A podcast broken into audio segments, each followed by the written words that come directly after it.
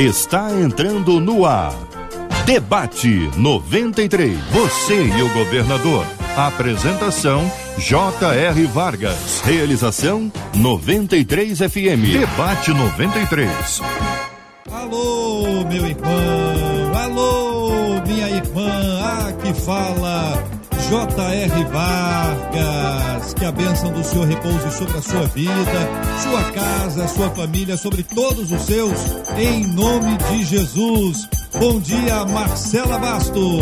Bom dia, J.R. Vargas. Bom dia aos nossos queridos ouvintes. Como é bom estarmos juntos em mais um dia.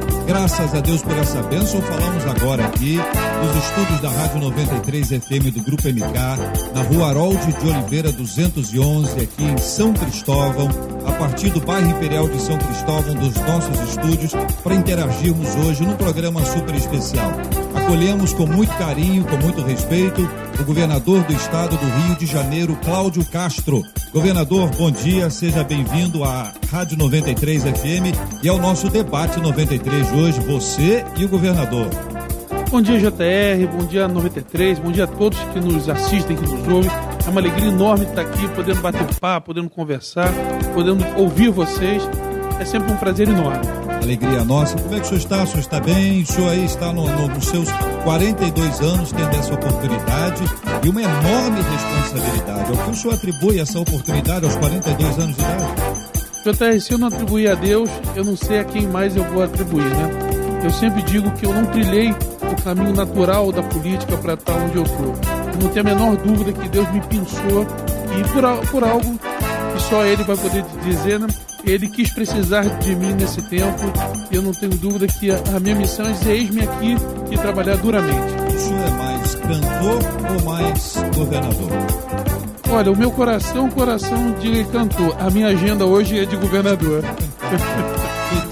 Muito bom ter o senhor aqui. Nós temos a participação dos nossos queridos ouvintes, temos convidados especiais, pastores e líderes que encaminharam para a gente também suas perguntas especiais. A primeira delas, naturalmente, vem numa das áreas mais complexas que o senhor herdou aí, aí ao assumir essa pasta tão difícil, tão complicada que é ser governador do nosso estado, que área de segurança. Naturalmente, esse é um dos pontos mais complexos e mais conhecidos. Afinal de contas, o Rio é uma vitrine para o país inteiro. O coração do Brasil bate aqui. E muita gente sabe das dificuldades que nós temos na área da segurança. Um dos nossos ouvintes, o Josué, que é de Éden, um lugar maravilhoso. Deus abençoe os irmãos de Éden. Diz o seguinte: olha, a violência tem crescido de maneira assustadora. Ele fala, por exemplo, sobre barricadas, com venda de drogas assim à vista de todos.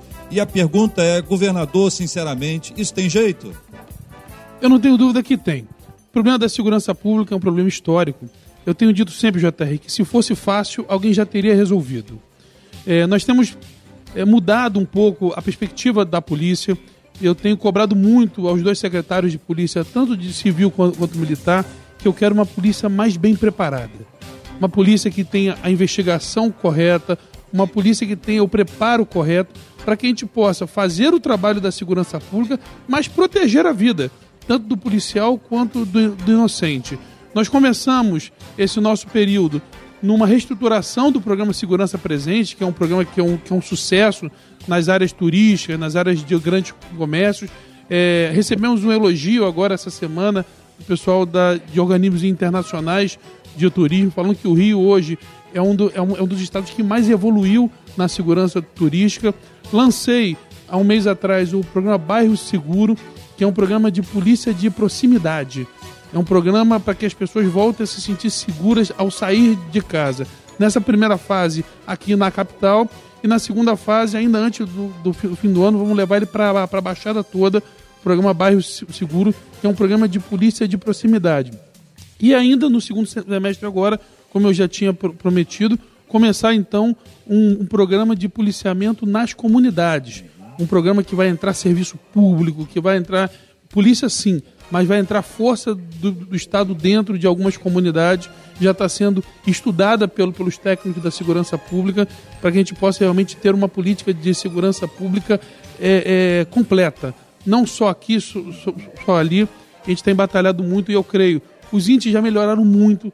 Nós temos reduções assim concretas.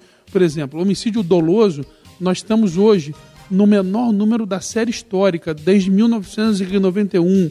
Roubo de carga, redução de quase 15%, roubo a transeunde, roubo de, em, em coletivo. Está tá diminuindo muito, mas é óbvio que, principalmente, quem vive em área de comunidade ainda não consegue enxergar tanto. Mas no segundo semestre agora vocês vão ver que a gente está com um programa bem bacana que é o futuro para as comunidades. Olha, essa é uma expectativa grande, naturalmente, de todos os nossos ouvintes, moradores de comunidades. Nós temos um acesso maravilhoso, não só aqui no Rio, como em todo o estado, que é exatamente o objetivo de se alcançar no estado inteiro. Existe um aspecto que envolve o STF e aquela decisão de que durante a pandemia, essa expressão, não haja nenhum tipo de ação nas comunidades, a, a não ser em casos excepcionais. Naturalmente, essa excepcionalidade é uma questão que não se sabe exatamente o que seria, o que poderia ser, ser chamada de excepcionalidade. Mas, a partir dessa, dessa é, perspectiva, duas colocações muito básicas, muito simples para suas respostas. A primeira é: essa decisão ela mais favorece a proteção da comunidade ou ela favorece o aumento da criminalidade? Na sua opinião, uma questão de perspectiva. O outro lado desse mesmo assunto é ah, se essa decisão do STF abriu as portas para que marginais de outros estados, ou seja, nós tivéssemos agora um sotaque ou sotaques diferentes dentro da, da área marginal do nosso Estado a partir da chegada de líderes de outros grupos, facções outras, para se associar em razão da decisão do STF. É a pergunta para o senhor. A segunda pergunta eu vou te responder com um exemplo. A coisa de dez dias atrás, nós tivemos uma grande operação só pegando, com auxílio de polícias de outros estados, pegando líderes que estão, estavam aqui no Rio de Janeiro. Então isso está acontecendo na prática líderes de outros estados estão vindo para o Rio de, de, Janeiro, se alojando na, na, nossa comunidade. A Polícia Civil do Rio, junto com a, com a de Manaus, de São Paulo, da Bahia, de vários outros estados, nós, nós fizemos uma operação enorme aqui. Bloqueamos mais de 100 milhões de, de reais de empresas e de pessoas físicas ligadas ao tráfico e à milícia. E já está acontecendo. O que eu sempre digo, JR, é que decisão judicial a gente contesta na justiça. Não adianta nós ficarmos aqui é, criticando, falando isso, falando aquilo. O, que, o nosso pa papel hoje é encontrar as brechas, encontrar o que essa decisão ela permite. Essa questão de ser extraordinário, sinceramente, uma pessoa andar de fuzil no meio do, do, da rua não é algo que eu considere ordinário. Então, é algo extraordinário. Então, nós temos trabalhado com inteligência, trabalhado com investigação mas juridicamente também entrando na, nas brechas da adesão do ministro Faquim, sem ficar reclamando da vida, não. A gente reclama menos e trabalha mais. É, essa é uma, uma, uma questão que o senhor é, conhece bem, sabe da repercussão que isso traz. A gente já tem conhecimento dessas, dessas intromissões da, da marginalidade no, no nosso Estado, apresentando essa globalização, né? Parece que esses vínculos, essas associações, elas crescem e esse é um perigo muito grande. A pe pergunta anterior é se essa, essa decisão mais favorece a proteção da comunidade ou mais aumenta a questão da criminalidade? Uma resposta objetiva para isso. Aumenta o poder territorial, certo. com certeza. O que, na minha opinião, prejudica a comunidade. Muito bem. Então, tá aí uma resposta sobre esse assunto para você que está nos acompanhando aqui. Esse é o debate 93 na Rádio 93 FM. Estamos transmitindo agora ao vivo em 93,3. Também estamos na página do Facebook da Rádio 93 FM, no canal do YouTube da Rádio 93 FM e também no nosso site radio93.com.br. Bom dia, boa tarde, boa noite para quem nos acompanha de qualquer lugar do planeta por meio do nosso aplicativo, o app da 93 FM. Hoje, edição especial, debate 93, você e o governador do estado, Cláudio Bonfim, da Silva Castro, Castro de Castro da e Silva. Silva. Cláudio Bonfim de Castro e Silva. De Castro e Silva, é mais nobre ainda. É mais... De Castro e Silva.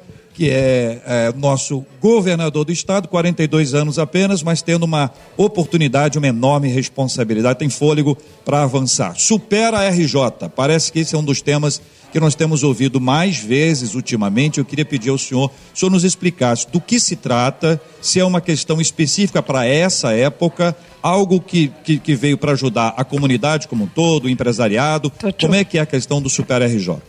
Super RJ ele nasce de um debate meu com o presidente da Assembleia Legislativa, o deputado André Siciliano, nós tínhamos tido um grande resultado administrativo no fim do, do, do ano. É, conseguimos sair de um déficit de, de 6,2 bilhões, para que você entenda, meu irmão que está ouvindo, isso eram praticamente três folhas do, do, Estado. A gente não pagaria o salário de novembro, dezembro e nem o décimo terceiro. E aí, com grande trabalho administrativo, de ir atrás de receitas bloqueadas na, na justiça, renegociações, diminuição, economia mesmo, na prática, nós conseguimos superar esse déficit do, do fim do ano, pagamos os três salários, ainda fechamos com 800 milhões na conta e ainda inscrevemos o resto a pagar, que é aquela dívida que a gente põe no, no colchão, uhum. a menor desde 2014. Então nós, nós celebrávamos esse, esse, resultado do fim do ano. E aí o presidente da, da Assembleia falou que a gente tinha que, nesse momento de dificuldade, olhar também um pouquinho para a nossa população e, e fazer um programa que auxiliasse diretamente. Então, o Super RJ foi uma grande parceria entre o Poder Executivo, que é o, o governo, e o Poder Legislativo, que é a Assembleia Legislativa, e nós não desenhamos um programa juntos, onde ele tem três vertentes. Aquelas pe pessoas que são do cadastro único da assistência, que estão é, na linha da extrema pobreza e, e da pobreza, que é, que é uma renda familiar até 178 reais. Aquelas pessoas que tinham ficado desempregadas desde 13 de março. E por que 13 de março? Que foi a data do primeiro decreto de fechamento. Por isso nós escolhemos é, é, essa data. E também de empréstimos é, com uma condição, por exemplo, sem, sem juros nenhum para empreendedores, para, pequenas, microempresas e para os trabalhadores individuais, aqueles empreendedores, aqueles que empregam, aqueles que geram riqueza e que tiveram seus empregos dizimados é, por causa da pandemia, e a gente nem vai entrar nessa discussão, mas é, nessa questão de, às vezes, exageros em, em, em fechar tudo, que não pensaram no, no, emprego e na subsistência das pessoas. Por isso que eu sempre defendi, JR, um equilíbrio. Uhum. Nós temos que ter decisões equilibradas. Não adianta olhar só um lado e só o outro. Então, o Super RJ ele é um programa de auxílio emergencial para pessoas, tanto na linha nas linhas de pobreza para desempregados e para, empresas. A princípio, ele vai até o final desse ano, mas se a pandemia continuar, estenderemos para o ano, para ano que vem. É, muita gente me pergunta, e eu já queria deixar claro aqui, esse, esse dinheiro, ele não é nada zero do leilão da SEDAI, ele é dinheiro que está em, em fundos, aqueles, às vezes são, fundos são, são, são o quê? são um, um dinheiro que, que se reserva para um fim específico e que por causa da pandemia nós, nós não conseguimos dar esse fim específico. Então esse dinheiro ele vem desses fundos e de economia que o, que o governo do estado fez. Então não tem nada do leilão da SEDAI. Esse dinheiro é para a gente fazer infraestrutura para poder crescer, trazer mais empresa para cá e gerar mais emprego. As pessoas que, que, que, que, são, que estão se candidatando para receber, talvez tenham algumas dúvidas. Uma delas, da nossa ouvinte Ariete, ela disse: Governador, meu filho se inscreveu há um mês no benefício Super RJ, mas não teve nenhuma resposta. Ela acrescenta: ele está desempregado, ele tem três filhos pequenos. Como é que está o processo para se efetivar a, o Super RJ? O processo é muito simples. Nós temos uma plataforma, um site, que é o www.superrj.rj.gov.br. O site é muito explicativo, é muito simples o, o, site. O que pode acontecer é que você pode estar recebendo outros auxílios. E aí uma, pessoa que recebe um, um auxílio, ou auxílio emergencial, ou de repente seguro-desemprego, ou alguma outra coisa, realmente não tem o direito desse, desse auxílio. Entra lá, joga o seu CPF que você vai ver se você tiver direito. Lá mesmo já vai gerar imediatamente onde você retira o cartão, dia, local e horário. O site é muito fácil de navegar e está todo mundo realmente conseguindo. O que pode acontecer é que você pode estar tá recebendo um outro auxílio e aí você não tem o direito ao, ao Super RJ. Então nós temos que deixar claro que não é uma questão cumulativa, né? A não. se recebe um, não vai receber o outro. É, é, é, é proibido por, por lei, por inclusive. Lei. Muito bem. Nosso próximo assunto é saúde. E o senhor está com frio, governador? Eu estou morrendo de frio aqui dentro. Tô... Meu Deus do céu, que estúdio frio, Brasil. Meu Jesus amado. Mas vamos firme. Saúde, sabemos que o sistema de saúde do nosso estado não é, um, não é uma exclusividade nossa, nem precisa dizer isso, infelizmente. A gente tem um problema gravíssimo, de, um problema estrutural, né, que já é antigo. Talvez a gente precisasse ganhar algum tipo de processo que vai nos ajudar a aplicar isso como um todo. Mas nós temos é, vivido agora um processo mais intenso nessa área e talvez a gente tenha aprendido algumas lições importantes agora que nos permitirão, quando isso tudo passar, ajustar, equilibrar, harmonizar um pouco, dar atendimento médico às pessoas, elas terem acesso a, aos médicos, enfim, e toda a nossa estrutura de saúde, especialmente isso. Aí, pergunta que vem dos nossos ouvintes, e eles citam pelo menos três hospitais aqui para deixar isso como um exemplo para o senhor. Quais os projetos do senhor para os hospitais do Rio, em especiais, foram citados pelos nossos ouvintes, Rocha Faria, Carlos Chagas e Alberto Schweitzer. Olha, esses hospitais eles estão municipalizados. É, o governo do estado, nós fizemos um acordo com a prefeitura do, do Rio recentemente. O estado está cofinanciando esse, esses hospitais. O que, que é isso? O estado dá dinheiro para que a prefeitura tome conta. Então a gente está em contato direto com a prefeitura para a gente entender o que, que, eles precisam de mais ajuda, menos ajuda. O que compete ao, ao poder público estadual? Compete ajudar os municípios, fazer esses, esses cofinanciamentos que nós estamos fazendo e ajudá-los a ampliar a, a, a, rede. Então, nesse momento, é, muitos leitos foram abertos por causa do Covid. Eu não tenho dúvida que esse, esse legado ficará. Nós temos lá o Hospital Modular de, de Nova Iguaçu, que depois vai virar um hospital de oncologia da Baixada. Ótimo. Então, o, o pessoal da Baixada que tem que vir para o INCA não vai mais, mais, precisar. Já, já, vai ter um equipamento na Baixada.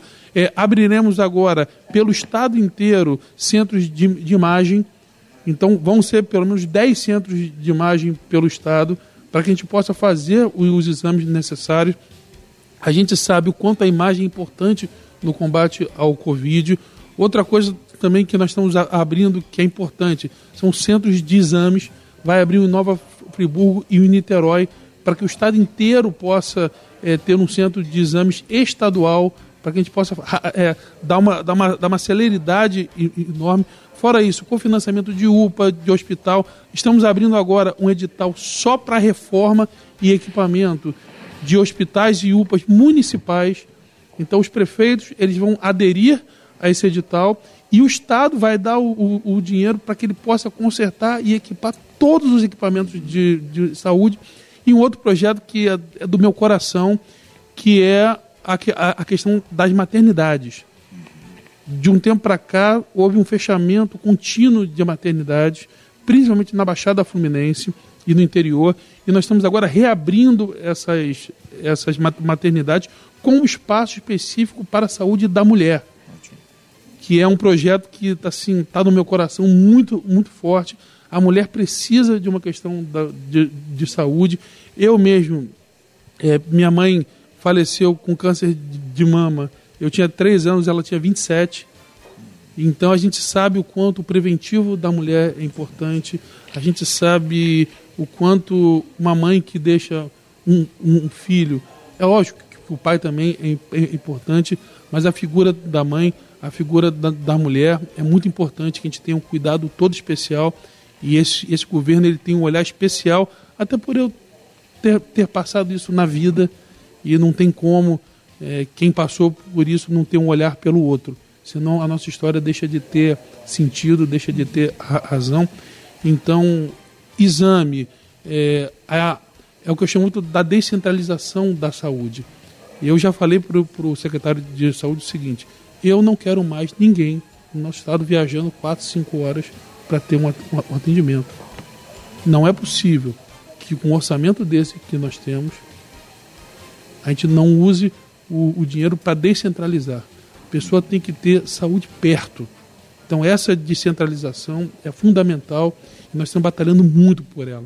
Eu não tenho dúvida que vai ser o grande legado do, do Covid. Além da abertura de muitos leitos que nós fizemos, será essa questão da descentralização da saúde. É, dentro desses dois assuntos que o senhor colocou, eu queria primeiro dizer o seguinte: eu sinto muito pela perda de sua mãezinha, já faz muitos anos, mas que Deus continue abençoando o senhor. Naturalmente, essa é uma história que o senhor traz no coração e é um, uma, uma dor que a gente sente ao longo da vida de forma diferenciada, né?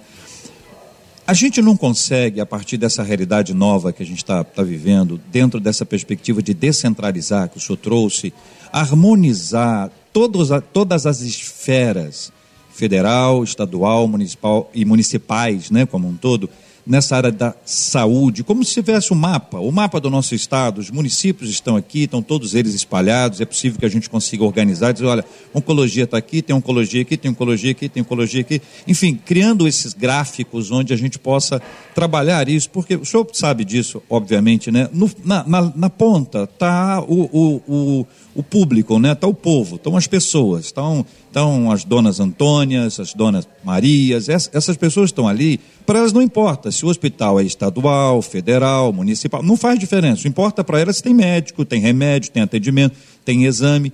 Essas ações em conjunto, a partir dessa realidade, esse drama que a gente está vendo no planeta inteiro, mas país inteiro, o nosso estado de forma especial, não é possível esse tipo de ação conjunta, onde você descentraliza, mas ao mesmo tempo centraliza a, a estratégia, centraliza a inteligência, governador? Olha, JR, parece que você está falando uma coisa muito longe, né? Mas você acabou de descrever o Sistema Único de Saúde. O Sistema Único de Saúde deveria ser exatamente isso. Quais, o que nos impede de, disso acontecer na prática? A, a primeira coisa é quem já foi no hospital já ouviu isso. O tal do CISREG, que chama-se a regulação enquanto nós não unificarmos as regulações, que é exatamente o seguinte: eu sou prefeito de, vamos achar o município aqui, de Aperibé. Eu tenho tanta, tantas vagas. Eu, governador, tenho mais tantas vagas. E se o governo federal tivesse que não tem, eu tenho mais tantas vagas? Aquilo fosse uma regulação única. Uhum. O sistema de regulação fosse unificado. E é isso que a gente busca hoje. Eu, semana passada, recebi o ministro Queiroga por uma reunião e eu falei para ele que eu não quero nenhum hospital federal, eu só quero as vagas. Só quero a gente poder fazer uma regulação única das vagas, para que a população possa ir em qualquer hospital. Não tenha que escolher entre o do município, do estado, tenha que estar em várias filas diferentes. A pessoa tem que estar numa fila só, num local só, e ela ter transparente, que foi que nós, ano passado, eu assinei pela, pela primeira vez um convênio com, com, o Ministério Público e o Ministério Público ele hoje ele enxerga a fila do Estado por dentro. Então ele sabe se a pessoa está, ele sabe se alguém entrou na, na, frente e ele pergunta por que, que essa pessoa entrou. Por óbvio, se é uma pessoa com, com caso grave, ela vai entrar na frente. Isso é de responsabilidade do médico.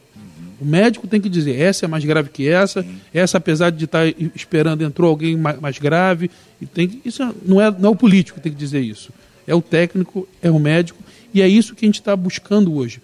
Por isso que esse cofinanciamento. O que, que é, esse, é esse cofinanciamento? É o Estado não tenho vaga naquele município. Então eu pago ao prefeito um valor X de, de, de, designado pelo SUS e esse prefeito ele pode ceder a vaga e ele tem o, um dinheiro do Estado para poder aumentar o número de vagas. Eu, o Estado e a União temos que pagar ao prefeito isso para que ele possa ter então uma rede melhor. E é isso que o Sistema Único de Saúde fala. Esses são o que você ouve por aí, meu irmão, minha irmã, o tal do cofinanciamento. Cofinanciamento é isso. Um faz e os outros ajudam a pagar a conta. O SUS é excelente, todos nós temos conhecimento disso. Eu me refiro mais exatamente a partir dessa nova realidade que a gente está tá vivendo, a gente, a gente consegue ouvir mais claramente o choro daquela criança no quarto. Quer dizer, os pais estão ouvindo porque estão acompanhando de perto. Nós temos uma estrutura, nós temos uma ótima malha, nós temos cap, cap, capilaridade. A minha, a minha, o meu aspecto aqui é, é do funcionamento lá, de fato, né? Porque há quanto tempo nós ouvimos que naquele atendimento não tem um médico tal, não tem a especialidade tal, o exame não está lá. O senhor mesmo descreveu isso aqui. Então é a partir dessa realidade, aproveitando que nós temos que é excelente, que é o SUS, mas aprimorar porque não há nada que seja tão bom que não possa evoluir. Na verdade, a gente ouve muitos elogios a determinadas áreas por parte de quem gere. Talvez não seja a mesma fala daquele que recebe, ou daquele que precisa daquela ponta lá no atendimento. E certamente não é. Perfeito. Não é porque não está funcionando. Exato. Isso que seria o ideal. Na prática, a coisa é linda. É, o senhor não consegue puxar isso para o senhor? Quer dizer, olha, no meu estado aqui, eu quero acompanhar isso na ponta aqui, eu quero observar se o secretário estadual está funcionando, os secretários municipais, que deve ter um tipo de vínculo aqui, esse tipo de cofinanciamento que o senhor, tá, o senhor, o senhor já explicou para os nossos ouvintes, essas ações todas para que o nosso público tenha o atendimento. O cara tem que entrar. Tá, ninguém vai para o hospital passear. O senhor bem sabe disso, Sim. a comida de hospital é uma delícia, mas ela é delícia por dois, três dias. Passa o tempo, o nosso corpo reage, nós queremos outra coisa. Então nós temos profissionais que são maravilhosos, são verdadeiros heróis, que estão aí em todas as pontas, mas eles precisam da estrutura necessária para que funcione bem. E o público da estrutura necessária para o atendimento excelente. Então, além do SUS, que é excelente, além dessa estrutura que nós temos, além do investimento que está, é uma coisa centralizada, é aquela centralização descentralizada. Está né? Tá descentralizado, está em todo o Estado, mas está na mão tem gente olhando e diz assim, ó, não está funcionando isso aqui, isso aqui precisa resolver. Isso com transparência, porque hoje, com a internet, essas reuniões podem ser públicas. Sim. E o nosso público pode dizer assim, ó, não está funcionando não, hein? O secretário está dizendo aí que está ótimo, aí maravilhoso. E não é uma questão política. Eu, eu quero me expressar aqui para deixar isso claro, porque quem é de oposição vai dizer que não está bom, quem é da situação vai dizer que está excelente. Não é isso. É o público. É as, são as pessoas, são essas pessoas que precisam ser. O senhor sabe bem disso, como isso é importante. É, em primeiro lugar, vamos deixar claro, não está bom. Não está bom, não. Algum, alguém que vier aqui disser que, dizer que, que tá bom tem que, tem que ir para casa. Ou então tem que usar. Porque certamente está achando que está bom porque não está utilizando. É óbvio que você tem excelentes exemplos. Eu fui esses dias em Barra Mansa, o hospital público lá, você não acredita que é público. É realmente assim, uma experiência. Eu fui lá visitar em loco, eu estou indo visitar no, nos municípios em loco. Eu fui a Paracambi, eu fui a Japeri, eu rodei a Baixada toda vendo. Agora estou rodando o Sul Fluminense. Rodei no começo do ano, que foi até bem divulgado, a região serrana toda, entrando de hospital em hospital, de clínica em clínica. Então, é, isso que você falou é fundamental e é essa regulação única que nós estamos buscando. É, isso, por que, que não, não, é simples? Porque ninguém quer perder o poder dele dizer para onde a pessoa, a pessoa vai. E a perda desse poder é fundamental. E eu já disse, se eu tiver que ceder as minhas vagas todas, se a União quiser regular, eu topo. Uhum. Mas eu não acho que, que seja bom, porque ela vai ter que regular o país inteiro. Na minha opinião, quem tem que regular isso é o governo estadual. Isso. Ele tem que regular os que estão dentro aqui. Não é porque eu. Aí, alguém pode falar, ah, ele está falando isso porque ele vai ter a fatura disso. Não, não é isso. É, qualquer outro governador que vier, eu acho que fiscalizado pelo, pelo Ministério Público, como nós abrimos o, a fila toda. Hoje o Ministério Público olha por dentro, a fila nunca tinha tido a senha na, na história, JR. É a primeira vez na história que o Ministério Público consegue fiscalizar a fila por dentro. Antes ele recebia os relatórios. Agora não, ele, ele entra como meu servidor entra. Uhum. Isso assim, nunca tinha tido. Não, isso é excelente. Assim, é um, foi um avanço enorme. Tivemos um evento ainda com o ex-procurador-geral, Dr. Gussen, e o, e o doutor Luciano Matos agora continuou com, com a parceria. É, e a nossa ideia é que essa descentralização possa fazer com que cada pessoa na ponta tenha a possibilidade de ter o atendimento e por isso esses dois editais, o da reforma e o da construção, vão ser fundamentais para que a prefeitura diga, olha, aqui no meu município, e não é o governador sentado no Palácio Guanabara que sabe isso, é quem está lá na ponta. Isso. Aqui eu preciso porque eu tenho um déficit de tantas vagas. E eu preciso construir uma UPA, eu preciso construir uma UBS, eu preciso construir um hospital, eu preciso construir. E a ideia desses editais agora, e aí sim, para isso eu vou utilizar um pedaço do dinheiro da SEDAI, porque eu acho que isso é infraestrutura humana. Não adianta a gente, a, a gente ficar olhando só para tijolo e concreto, tem que olhar para o ser, ser humano. Para isso, esse, esse dinheiro vai servir isso sim ajuda a gente a ter também desenvolvimento econômico, que foi, é o que eu tenho dito, JR, é, por causa de política, infelizmente estão criando uma dicotomia que não existe entre a saúde e, e, e economia. Elas são uma coisa só. Não adianta você me, me, dizer o que é mais importante, se é a sua perna direita ou, ou, ou se é a sua perna esquerda. A não ser que você seja um, um jogador de futebol Sim. e você chute com uma delas. É. Mas as duas são importantes para que você possa caminhar e economia e, e saúde são duas pernas de um corpo só. Um depende do outro umbilicalmente. O que a gente come, o que a gente veste, a dignidade do ser, do ser humano ela está em poder tra trabalhar, em poder ter, ter renda. Mas o emprego é fundamental. Não há emprego sem saúde, não há saúde sem, sem emprego.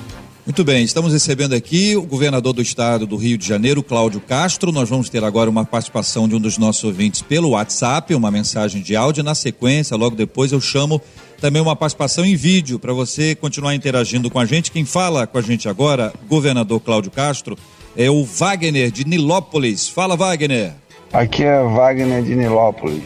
Bom dia, governador. Eu gostaria de saber o que o Estado tem feito ou vai fazer sobre a fila, pessoal que está no sistema de regulação de saúde, tanto para exames quanto para quem necessita de hospitais especializados como oncologia, cirurgia, já que a fila, né, que todos sabemos, é muito grande, a população é muito grande e o povo necessita, né, desses cuidados de saúde. Muitos são de emergência e a população tem sofrido muito com isso, fica anos na fila. O que realmente o Estado tem feito para melhorar isso? E aí, governador? É isso, né? É exatamente essa, essa, essa descentralização, esses dois editais que já estão na, rua, os prefeitos já estão ingressando com os projetos para que a gente saiba no estado inteiro onde estão esses gargalos. É, e esses editais estão sendo fundamentais, devem estar fechando agora mais coisa de 20, 30 dias, para que a gente tenha uma ideia do, do estado de, de, cada local que, o que precisa e começar na Baixada, por exemplo. Ele, ele citou aí a questão de oncologia, né? Vai ter o Hospital de Oncologia da, da Baixada e vão, vai ter também o, Centro de, de, de Diagnóstico de, de Imagem da Baixada, que é que, se não me engano, é em Nova Iguaçu mas vai servir a Baixada toda. É, tem também lá o Complexo da Saúde em Queimados, que a gente está tá, tá fazendo. Eu fui inaugurar com o prefeito Washington Reis o Hospital de Oncologia de, de Caxias, o Centro de Imagem de Caxias. Eu acho que em pouco tempo a Baixada Fluminense vai estar muito melhor servida que está hoje. Amém. Vamos agora com Marcela Bastos e uma participação pelo nosso vídeo. Fala, Marcela. JR Governador, vamos dar um pulinho então para a gente conversar sobre ICMS e o vídeo. Quem vai falar agora com a gente é a deputada estadual Rosane Félix. JR Vargas, bom dia, bom dia, governador Cláudio Castro, bom dia aos nossos queridos ouvintes da Rádio 93 FM. Gente, é sempre muito bom participar do debate 93. Governador Cláudio Castro, o senhor é cristão católico, é um homem de fé e com certeza reconhece a importância do trabalho das igrejas e das instituições religiosas para a nossa sociedade. Além da questão espiritual, a gente sabe que as igrejas realizam um relevante trabalho social nas comunidades, né? em locais onde muitas vezes o poder público não chega, não vai. E as igrejas fazem isso a custo zero para o Estado. Eu sempre pergunto: o que, seria do nosso Estado sem o trabalho das igrejas? né? sem essas instituições religiosas. Governador, o mínimo que o Estado pode fazer é respeitar a Constituição. A imunidade tributária das igrejas é constitucional e no Estado do Rio de Janeiro nós temos a Lei é, 3.266-1999 é, que isenta as igrejas e templos religiosos da cobrança do ICMS nas contas de energia elétrica. Mas, governador, Infelizmente, a Secretaria Estadual de Fazenda determinou que as concessionárias de energia, a Light e a Enel, voltem a cobrar o ICMS nas contas de luz das igrejas. Se não bastasse o aumento que já estamos tendo nas contas de luz, as igrejas ainda vão ter que pagar o ICMS, o que vai encarecer ainda mais as contas de energia elétrica. Aí eu pergunto, governador, por que isso?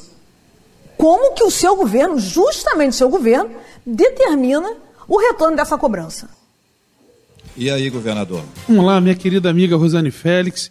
É, não foi o meu governo. Isso é uma determinação do Conselho Nacional dos Secretários de Fazenda, o famoso CONFAS. Eu, inclusive, sou um defensor dessa, dessa imunidade, dessa isenção. É, nós conseguimos, com uma grande batalha no CONFAS, estender por um, por um ano isso. E, infelizmente, já venceu essa extensão. Nós já estamos estudando com os outros secretários se vai ter que ser uma demanda judicial, porque teve, teve uma lei federal que mandou o, o ICMS ser cobrado. Eu acho que a deputada Rosane tem completa razão quando ela fala do auxílio que as igrejas dão. É o que a gente chama no direito de longa-manos, né, que é o braço estendido do, do Estado. As igrejas fazem esse trabalho social, são importantíssimas, elas chegam onde o governo não consegue chegar, o governo federal, o governo estadual, os governos municipais, e eu sou totalmente favorável a essa isenção. E a gente trabalhando, a gente está trabalhando duro para que essa isenção volte o mais rápido possível. Infelizmente, é uma questão federal essa, que, que nós não podemos dar mais essa isenção. Nós já conseguimos no, no último período é, renovar por um ano e agora a gente está batalhando lá no Conselho Nacional dos Secretários de Fazenda, o CONFAS, que ele, não o governo, não o meu governo, que determinou a volta dessa, dessa cobrança. Eu, por mim, não cobro, mas hoje não, não cobrar é ilegal. Eu estaria incorrendo em crime de responsabilidade. A gente tem que usar as esferas corretas para fazer isso, para daqui a pouco não, não querer, achando que está fazendo bem, acabar tá, tá fazendo mal. Muito obrigado, querida Rosane Félix. E a nossa ouvinte participa com a gente sempre aqui, além de ser uma amiga querida e tem representado muito bem o nosso estado na Assembleia Legislativa do Rio de Janeiro, a LERJ. Dentro desse assunto impostos, dois ouvintes, o Wesley e o Tiago, trazem ah, perguntas relacionadas ao imposto sobre combustíveis. Fala sobre uma isenção federal e aí que não está acontecendo no ponto de vista aqui estadual. É isso mesmo? Como é que estamos em relação a esse ponto? Esse assunto é ótimo a gente poder explicar. Vamos entender assim, há uma, na Constituição de 88, todo mundo que, que produz qualquer coisa, esse ICMS ele é pago na, na, na origem. Eu vou citar um, um, exemplo. A indústria de São Paulo paga o ICMS em São Paulo. O minério de Minas paga o ICMS em Minas. O, o agronegócio do Centro-Oeste paga o ICMS no Centro-Oeste. O petróleo e os derivados dele, que são que o Rio hoje, o, o Rio hoje, ele é responsável por 83% da produção nacional de petróleo e 64% da produção de gás. O único item na Constituição Federal que não é na origem, mas é no destino, são os derivados de petróleo. Ou seja, o, Rio de Janeiro é o único estado onde a sua principal vocação não é ele que ganha dinheiro quanto a isso, é todo mundo, é repartido pelo país inteiro. E aí veio a ideia dos royalties de petróleo como uma compensação ambiental para que isso acontecesse. O que foi acontecendo que ao longo do, da, do tempo, enquanto o, o, o, Rio foi entrando numa situação financeira difícil, até porque o Rio não teve nenhuma compensação de ter deixado de ser capital, só ficou com muitos servidores, com uma folha altíssima, tudo, e não teve compensação. Por exemplo, há um fundo de 13 bilhões por ano que Brasília recebe ainda até hoje para se, para se tornar capital. E não teve nada para o Rio ter a compensação por ter deixado de ser capital. Porque você tem uma infraestrutura enorme que custa aos cofres públicos manter isso.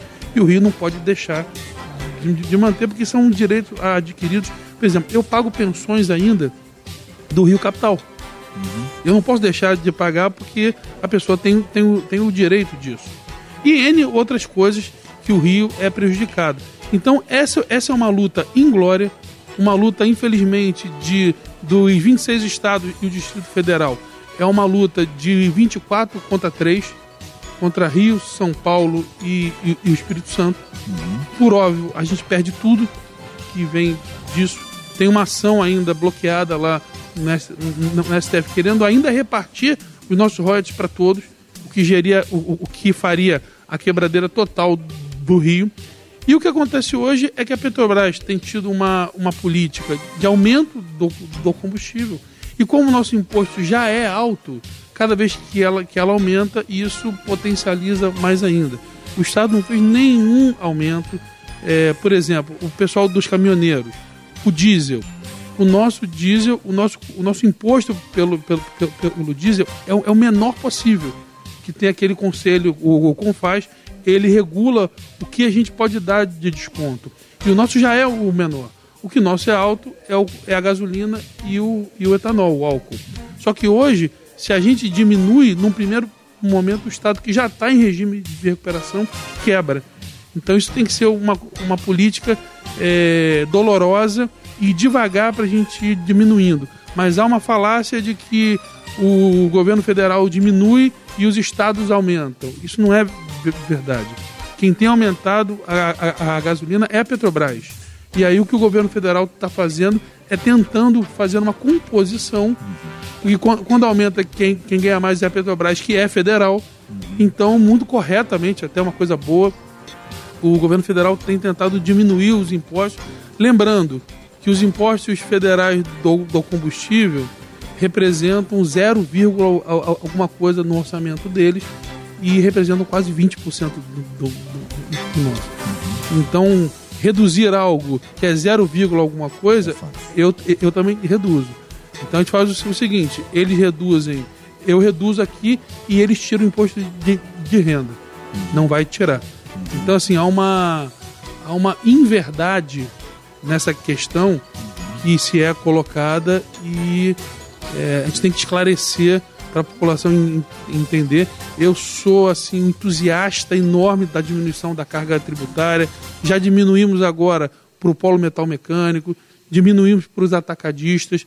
É, a gente acredita que o, o, Rio, até por causa do Porto do Açu, ele pode virar a ser o maior polo de logística do país. A gente está investindo nisso, diminuindo o imposto disso. Acabei de diminuir o imposto do querosene de aviação para que a gente possa voltar os voos internacionais para cá e assim melhorar o turismo. Diminuímos impostos de bares e restaurantes. Ou seja, tudo que dá de uma maneira responsável, que se eu, se eu diminuir muito, depois eu não, eu não pago folha, eu não, eu não pago remédio, eu não pago hospital, eu não conserto estrada. Então tem que ter uma responsabilidade e ela é dolorosa, JR. É. Que eu sou o primeiro a querer também diminuir. Tenha certeza que que quem mais gostaria de, de diminuir sou eu. Mas temos que ter responsabilidade e às vezes governar é tomar decisões duras e impopulares. A gente precisa encontrar uma fórmula, né? Assentar-se à mesma mesa, ajustar essas contas e de alguma forma a gente acelerar essa questão das isenções são tão importantes para o nosso público, o senhor bem sabe disso, como acabou de dizer. Um dos nossos ouvintes, que é o Kleber, ah, ele é da UERJ e ele traz uma colocação importante sobre o plano de governo para a UERJ, né? Como é que a gente trabalha isso aí? O que, que o senhor tem em vista sobre esse ponto? Ele, é, ele fala também em nome de várias pessoas que estão ali ao, ao redor dessa expectativa, ah, ah, aguardando um caminhamento mais adequado, saudável, equilibrado no que se refere ao UERJ. Olha, a UERJ tem sido uma grande parceira do, do Estado, inclusive na questão agora do segurança presente a gente colocou o segurança presente vinculado à LERJ, ao ERJ, desculpa, para que a gente possa, inclusive, ter uma coisa de estudos científicos acerca de abordagem, acerca de qualificação dos, dos profissionais, tudo. É uma grande parceria com a reitoria. A reitoria tem tido espaço para fazer tudo. Por óbvio, às vezes os servidores, ele deve ter citado alguma coisa de salário, tudo, que é uma demanda deles tem, tem que lembrar que tanto a lei complementar 173 quanto agora a 178 nos proíbe de dar aumento e hoje é, que, que seria ju, justíssimo, o servidor ele merece, ele realmente está com uma defasagem enorme, mas a situação fiscal do Estado não, não permite e essas duas leis também me proíbem. Isso é uma discussão que cada um vai dizer uma coisa, mas tenho certeza que a gente está tendo muita responsabilidade fiscal. E assim que for possível com certeza a gente vai dar, dar aumento para o servidor, que é, o, que é o que ele quer, mas o que a gente não, pode é ter uma irresponsabilidade fiscal que isso vai causar a gente não poder entregar o que a gente precisa, que é o serviço público para a população. Em geral, em assuntos como esse, há uma expectativa, né? A expectativa ela exige assim um plano e eventualmente o senhor pode responder como respondeu agora, dizer assim, olha, não é possível agora mas há alguma esperança? O senhor tem uma resposta objetiva para isso? Que a gente possa dizer, olha, há uma esperança de que nos próximos. Nós, nós acabamos de, de aderir ao, ao regime de recuperação fiscal, uhum. novo agora, e tenho certeza que assim que, que o Rio voltar a ter capacidade, ele vai, ele vai dar sim aumento. Nós já, nós já estamos conseguindo. Esse ano agora eu estou pagando, depois de muitos anos, metade do, do 13 terceiro, dia 30 de, de junho. Uhum. Há mais de 10 anos que não, que não é pago. É, a gente está preparando para o ano que vem, se Deus quiser, o Estado hoje ele paga no, no décimo dia útil, o que é horroroso, inclusive para mim também, uhum. que pago minhas contas.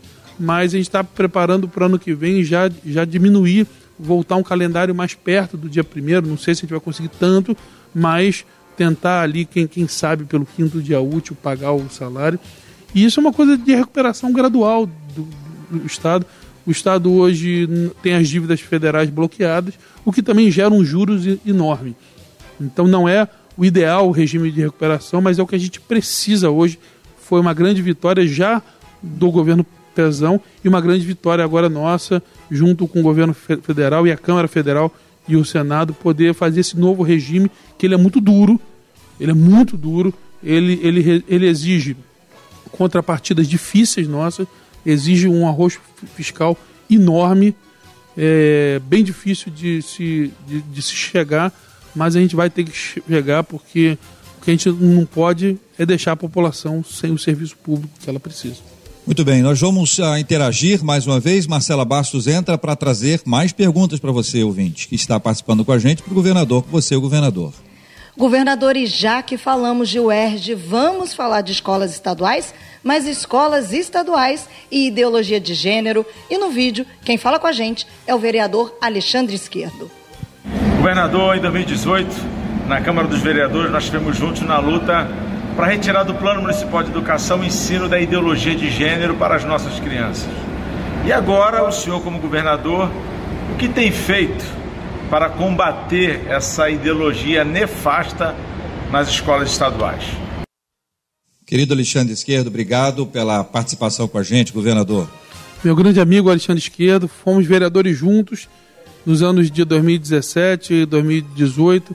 Lutamos muito para tirar a ideologia de gênero do plano municipal de, edu de educação. Tivemos essa, vitória, extirpamos a ideologia de gênero.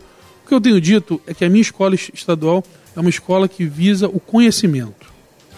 Conhece, primeiro conhecimento, segundo conhecimento, terceiro conhecimento. O conhecimento é o que nós batalhamos hoje, JR. E ano passado, por causa da pandemia, nós não conseguimos gastar o mínimo constitucional, que são 25% da nossa receita corrente líquida, nós não conseguimos gastar, por óbvio, porque as escolas ficaram fechadas. É, e então, nós, em vez de gastar mal, como antigamente se, se fazia, começava a gastar de qualquer jeito para cumprir o índice, eu tomei uma adesão política de não gastar e nós então fizemos um termo de ajuste de gestão com o Ministério Público e o Tribunal de Contas e esse ano e o, e o ano que vem nós gastaremos a mais na casa de um bilhão e meio de, de reais. É o maior investimento da história da educação e será com certeza muito bem-vindo para que nós possamos melhorar toda a, infraestrutura, construção de novas escolas, é, reforma de outras. Nós conseguimos agora uma grande vitória. Tinha um contrato com uma determinada empresa de telefonia que nós, nós gastávamos mais de 20 milhões de, de, reais e tínhamos uma velocidade baixíssima. Nós conseguimos rescindir esse, esse contrato hoje por um terço do valor. As nossas escolas passaram de 100 kbs para 2 gigas. Então, assim, foi uma grande vitória para a educação. Montamos uma plataforma que os nossos alunos hoje têm condição de ter é, é, o ensino, ainda que um pedaço remoto, mas nós, nós, nós montamos essa, essa plataforma. O Estado hoje paga essa navegação. Então você tem um celular, quando, quando você ingressa na plataforma do, do Estado, o Estado paga para que, que você possa estudar, não consome nada da internet e ainda estamos com semipresencial Espero que, se, se Deus quiser, no segundo semestre agora a gente esteja 100% presencial, porque o déficit educacional é impagável. É, e as crianças e os alunos e todo mundo precisa de mais desse tipo de contato que é fundamental. Estamos aqui no debate 93 de hoje, você e o governador, essa interatividade tão especial. Marcela Bastos volta agora porque temos mais vídeos e perguntas para o governador. Fala, Marcela. E agora, governador, nós vamos falar sobre segurança. Praça Seca é o nosso assunto e quem fala com a gente é Davi Martins, nosso ouvinte e também pastor. Olá, governador Cláudio Castro, que Deus abençoe a sua vida. Meu nome é Davi Martins e a minha pergunta é sobre segurança pública. Eu sei da dificuldade nessa área em todo o nosso estado, mas eu queria ser específico, é quanto à Praça Seca. Eu fui morador da Praça Seca por 18 anos e de lá para cá eu só vi a situação se agravar. Moradores acuados, com medo, com seu direito de ir e vir cerceado, imóveis sendo desvalorizados, isso causa uma tristeza muito grande para os moradores da área. Eu queria perguntar se algum projeto específico para a área da Praça Seca no que diz à segurança pública do nosso Estado. É, que Deus abençoe o senhor mais uma vez. Muito obrigado, Rádio 93, pela oportunidade de participar. E aí, governador? Vamos lá, queria agradecer aí a pergunta do pastor Davi.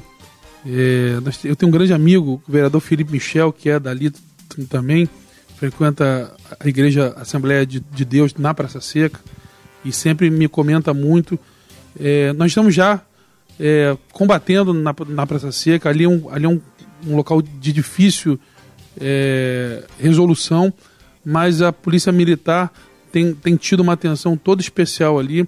E nesse plano do segundo semestre que a gente vai apresentar, a Praça Seca já está já tá, já tá dentro. É um dos locais que a gente vai ter mais atenção, porque realmente os confrontos têm sido constantes da polícia com as facções e de uma facção contra outra. Ali é um local que você tem um entroncamento de mais de uma facção. Então a polícia militar tem trabalhado muito e a polícia civil na questão da investigação para que não adianta, não, não adianta, meu irmão, minha irmã, a gente entrar para fazer guerra. Tem que trabalhar com inteligência, com preparo, com, com, com qualificação, para que a resposta que a segurança pública dê, que a, que a polícia dê, seja uma resposta efetiva e a gente não fique gerando guerra que pode, inclusive, eh, gerar mais risco ainda à, à, à população. É, a gente tem tentado diminuir o número de operações e entrar realmente quando elas são necessárias e de maneira técnica e cirúrgica. E a Praça Seca está dentro desse cronograma do segundo semestre. A Praça Seca é um exemplo, né? É um exemplo, dentre outros exemplos, de, de pessoas que estão no meio de brigas intensas e que a gente precisa ter uma saída para isso com a graça de Deus e a bênção dele, com a inteligência, a estratégia. Marcela, temos mais vídeos, vamos interagir com o governador. Governador, agora nós vamos falar sobre repasse de verbas e secretarias. E quem está no vídeo é o pastor Sil Farney, que é nosso ouvinte, nosso debatedor e parceiro. Bom dia, governador. Meu nome é Sil Farney, eu sou pastor da comunidade evangélica de Mesquita e presido a Associação Vida Plena, uma ONG, também no bairro de Rocha Sobrinho, na cidade de Mesquita. Minha pergunta para o senhor é uma pergunta honesta. Eu tenho visto o senhor refazer o seu quadro de secretariado e tenho percebido muitas nomeações mais voltadas para a área política. Eu entendo que a política precisa desse apoio. Minha preocupação é: será que, tendo um quadro mais político, as cidades não podem sofrer naquilo que é a devolução direta para a cidade, por exemplo, na área da saúde, na área da segurança, enfim, tudo que envolve as cidades não pode ser comprometido tendo uma equipe muito mais política do que técnica? E aí, governador? Excelente a pergunta do pastor, queria agradecer muito. O Rio de Janeiro não aguenta mais briga. O Rio de Janeiro precisa de um processo de pacificação. O senhor usou a palavra ideal, equipe. Cada secretaria tem que ter uma equipe técnica. E o que nós entendemos hoje que esse, esse processo de pacificação do, do Estado, que é isso que a gente tem buscado, ele tem que ter uma comunhão entre a política e a técnica. Ter um secretário político não quer dizer que a equipe não será técnica. Eu, eu tenho cobrado muitos secretários que tenham equipes técnicas, mas ter políticos é fundamental para essa relação que precisa ter. Se o Rio de Janeiro, o Estado, não se relacionar com o governo federal, não se relacionar com as prefeituras, não se relacionar com, com o legislativo, com o executivo, com o judiciário, viveremos numa ilha. E o Rio não é uma ilha que sobreviva so, sozinho. Essa mudança no secretariado, ela vem dessa necessidade de pacificação da política, do, dos diferentes entes, e eu estou muito satisfeito. Eu acho que a gente conseguiu montar um secretariado que vai conseguir dialogar muito bem com, a, com as outras esferas. Infelizmente tem essa essa fama de que ah, o secretário tal tem que ser técnico, tal tem que ser técnico. Tem local sim, mas tem, tem local que é importante alguém é, que tem essa capacidade de diálogo. Então, quando você consegue achar uma pessoa que é política e técnico ao mesmo tempo, é o ideal. Mas a gente tem percebido que essa necessidade do diálogo, essa necessidade que, que temos hoje de, de, se criar uma pacificação no Rio de, de Janeiro, a pacificação da política ela é, ela é fundamental para que a gente possa olhar, parar de brigar e olhar para o que interessa, que é a população. E eu tenho dito sempre: espere o resultado. Às vezes, eu, eu falei isso para uma grande emissora outro dia, não tenha preconceitos com pessoas X, pessoa Y ou a pessoa Z. Espera um pouquinho que você vai, vai ver que o resultado ele vai acontecer e eu não tenho dúvida que essa união, união de diferentes pensamentos, de diferentes pessoas e de diferentes linhas políticas, ela é o que a gente precisa hoje para o Rio de lanchar de vez. Tenho a impressão ah, que dentro da colocação do pastor Silvio Far, nós temos um elemento aí que é mais fácil demitir um técnico do que um político.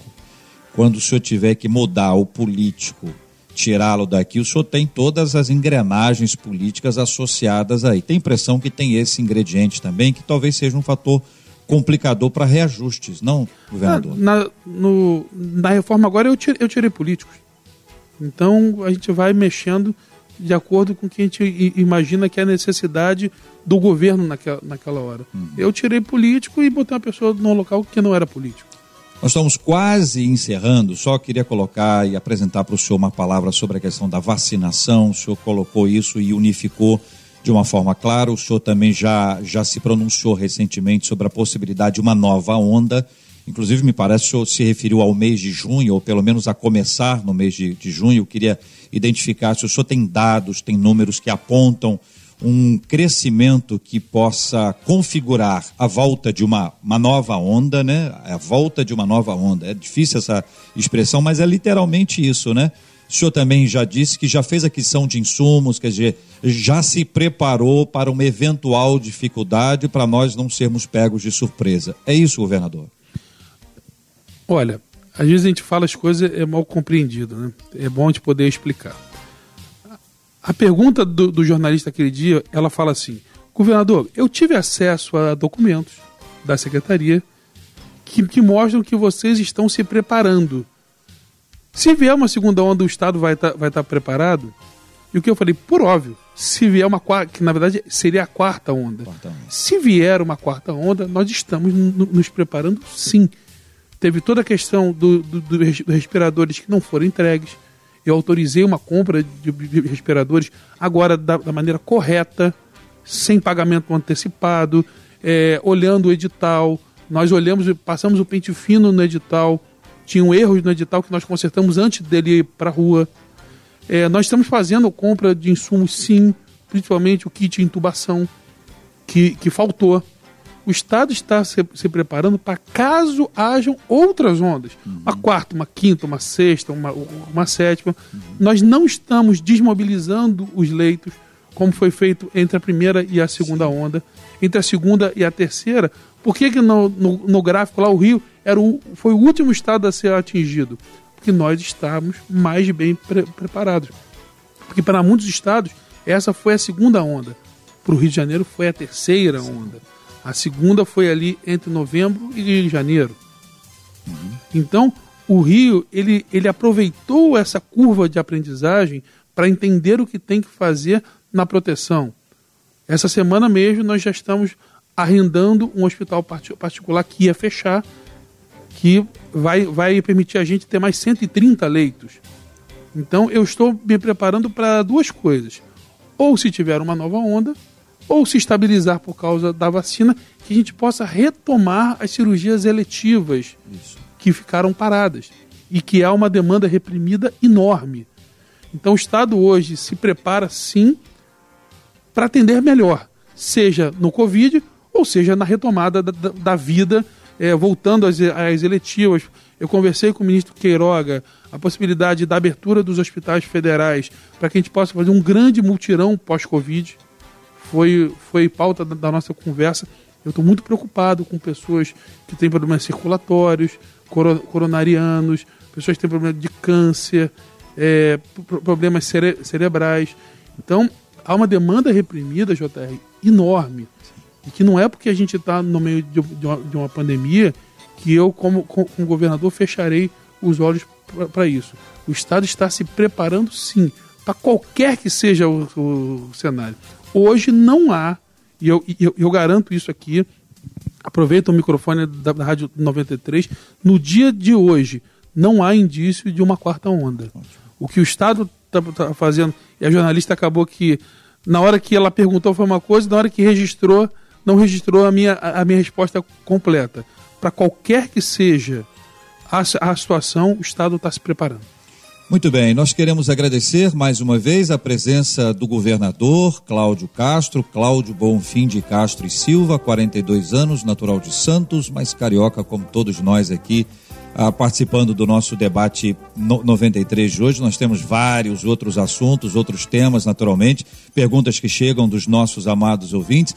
E nós asseguramos aos nossos ouvintes que as perguntas que nós recebemos e não conseguimos responder, nós vamos encaminhar para o senhor, a fim de que a sua assessoria possa dar algum tipo de encaminhamento e também propostas que nós estimulamos nossos ouvintes. Pensem junto com a gente. Solução alternativa, portas que sejam abertas a partir da ideia de uma pessoa, de duas, três pessoas que podem observar algo que eventualmente a equipe não enxergou ainda ou eventualmente não pode de fato realizar. Governador, muito obrigado pela presença do senhor aqui, suas palavras de despedida.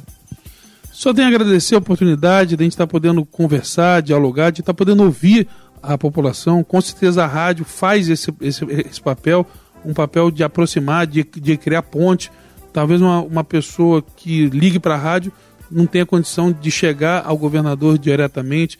E eu sempre falo isso para os meus amigos de, de, de, de, rádio. Critiquem mesmo, falem mesmo, por óbvio, a boa crítica, a crítica honesta, verdadeira e, e construtiva. Então, é, assim, é uma oportunidade ímpar, para mim também é uma oportunidade única. Eu que sempre estive do seu lado, sempre estive aí, sempre ouvi muito do debate, mesmo sendo, sendo católico, eu já trabalhei algumas vezes em locais onde as pessoas ouviam o debate, então acho riquíssimo o debate da, da Rádio 93. Dialogava isso com meu querido amigo, senador Harold. É, disse, disse, aqui que eu fui uma das, acho que uma das últimas pessoas a visitá-lo. É, um, um, amigo muito, muito querido, um professor. E saber que a gente tem essa oportunidade aqui, tem esse, esse canal aberto é fundamental para vocês e para mim, com certeza, que não sou dono da verdade. É, a gente precisa muito ouvir, precisa muito aprender, porque o governador não é o imperador. O governador ele é um servidor que está aqui para te, te servir, para fazer a melhor política pública possível e para que o serviço público chegue a você, que é o meu grande cliente, é para quem eu tenho que trabalhar, é para quem eu acordo todo, todo dia e, e dou o meu suor, e sou muito grato pela oportunidade de estar aqui falando para você e principalmente poder estar te ouvindo. Muito bem, Marcela Bastos, muito obrigado também pela sua participação, viu, Marcela? Governador ouvinte do Debate 93. Muito obrigada, governador, pelo carinho, pela sua audiência. Obrigada, JR. Obrigada a todos os nossos ouvintes. Reitero o que você falou, JR. Infelizmente, são várias as perguntas que chegam e a gente não consegue dar conta de todas, mas o governador e toda a sua equipe irão receber cada uma dessas perguntas. Governador, que o Senhor te abençoe e te guarde, que te use de acordo com a vontade dele, para em prol de nós aqui, nós moradores do estado do Rio de Janeiro. Muito bem, governador, nós vamos orar juntos agora. O senhor bem sabe que ao final nós sempre oramos e nós vamos pedir a bênção de Deus para o nosso povo. Nós temos orado todo, todos os dias há alguns anos pela cura dos enfermos e por consolo aos corações enlutados. Sempre essas duas, esses dois motivos nos acompanham e trazemos sempre o tema.